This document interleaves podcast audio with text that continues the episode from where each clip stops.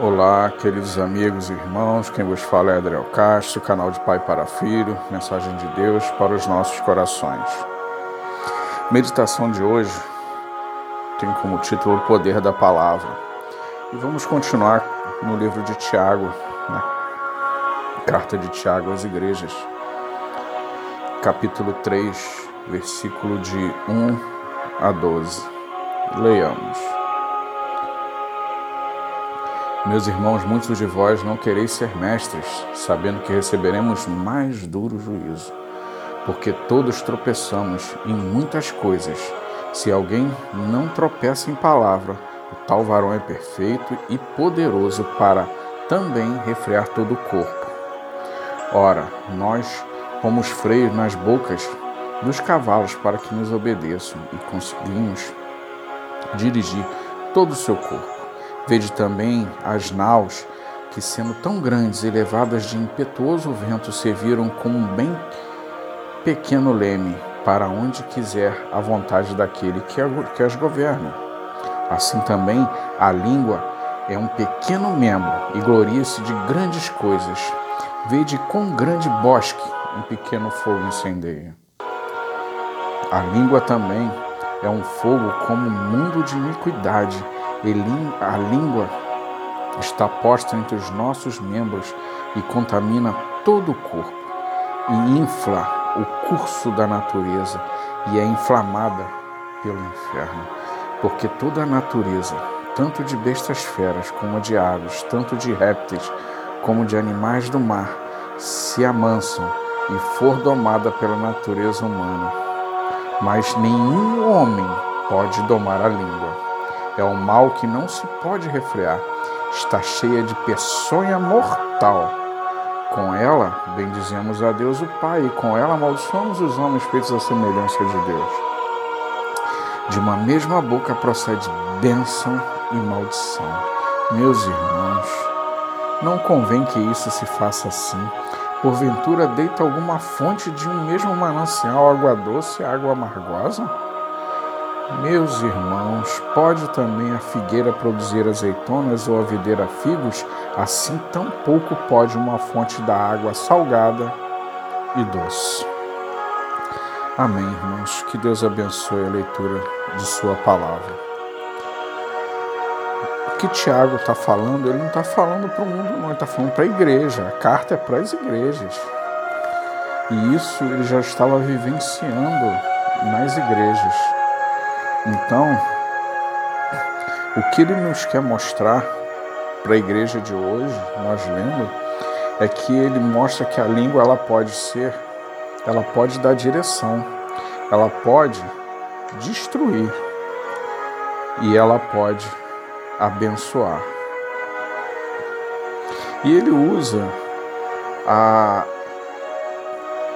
como primeiro a direção. Ele usa o exemplo do freio na boca dos animais e do leme no barco.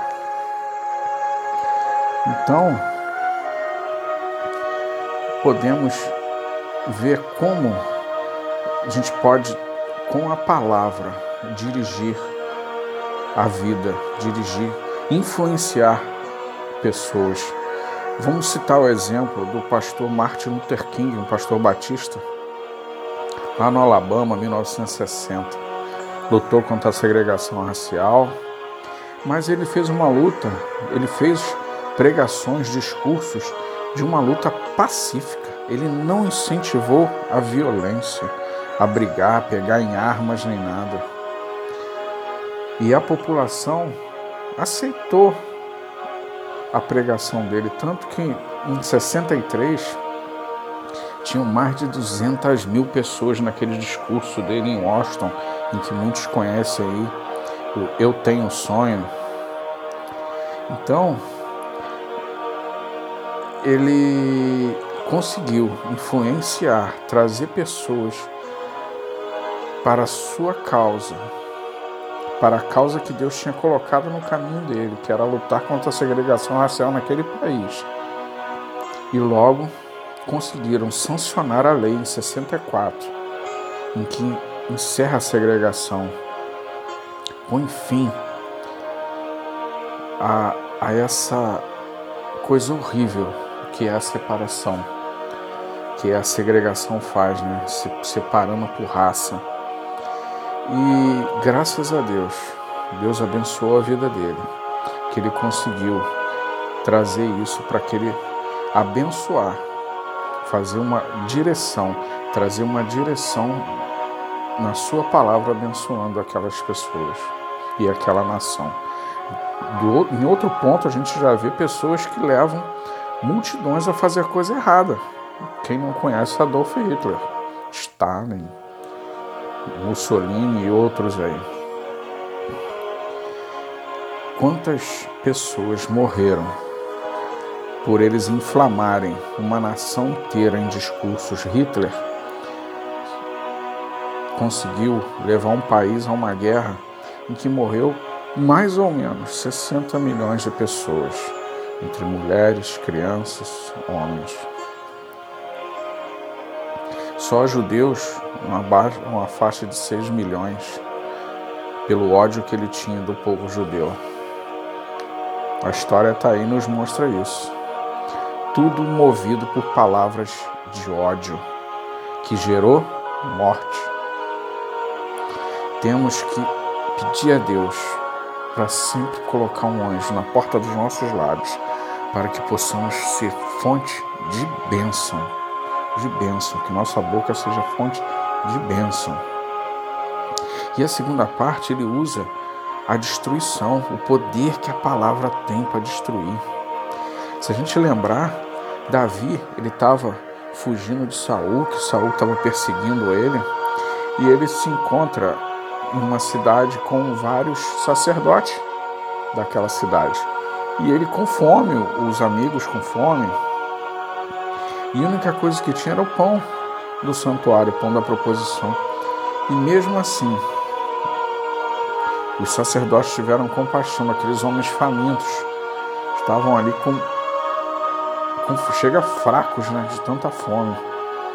E deram-lhe água, deram aquele pão para comer. Só que lá tinha um homem chamado Doeg que distorceu tudo, colocando para Saul, fez chegar aos ouvidos de Saul que os sacerdotes estavam apoiando a Davi contra Saul, sendo que só, eles simplesmente só alimentaram e já iam despedir Davi e Davi ir embora. E Davi foi embora. Logo em seguida, quem chega Saul com seus soldados e manda matar todos aqueles sacerdotes, eram uma faixa de uns 60 sacerdotes, 70 se eu não me engano. E Doeg, isso porque Doeg usou de má fé uma palavra. E essa palavra trouxe destruição para aqueles sacerdotes.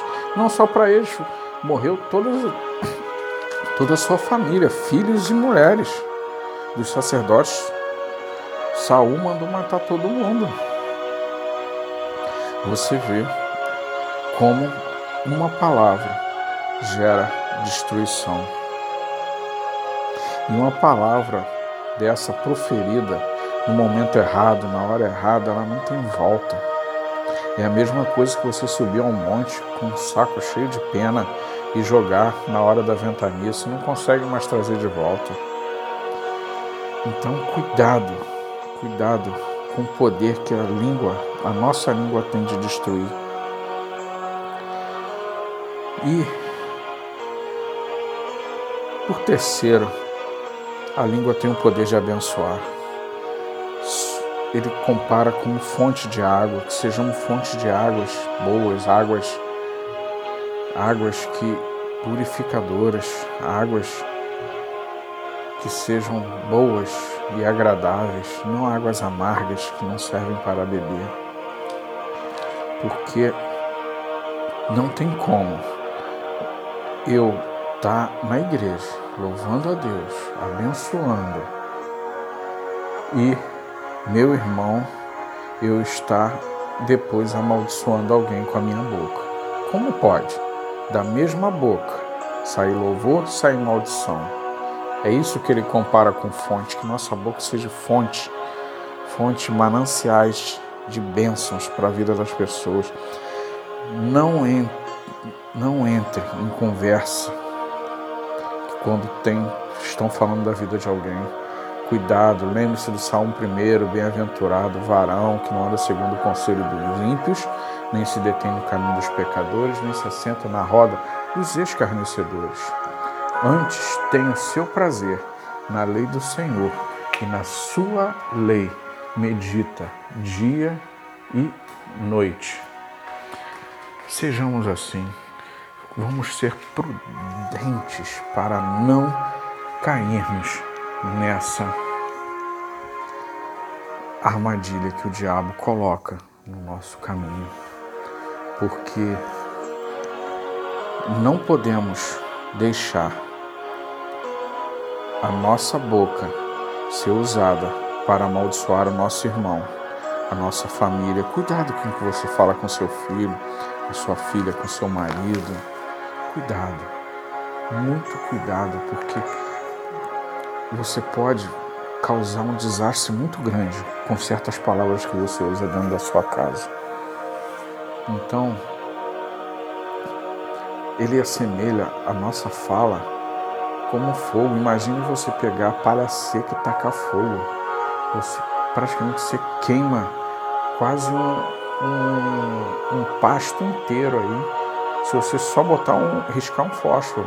Então isso é o poder da nossa língua, capaz de destruir a vida de uma pessoa com a nossa língua. Então vamos ter cuidado com o que falamos, sejamos fonte, fonte de bênção, crentes maduros, crentes lavados e remidos no sangue de Jesus, que a nossa palavra seja palavras abençoadoras, palavras de alegria, fontes de vida e não de morte. Que possamos seguir o que Tiago nos coloca, que possamos trazer para nossas vidas, nossas famílias, nossa igreja, e que possamos sim ser fonte, fonte de bênção para o reino de Deus. Que Deus te abençoe rica e abundantemente. Ouse no céu.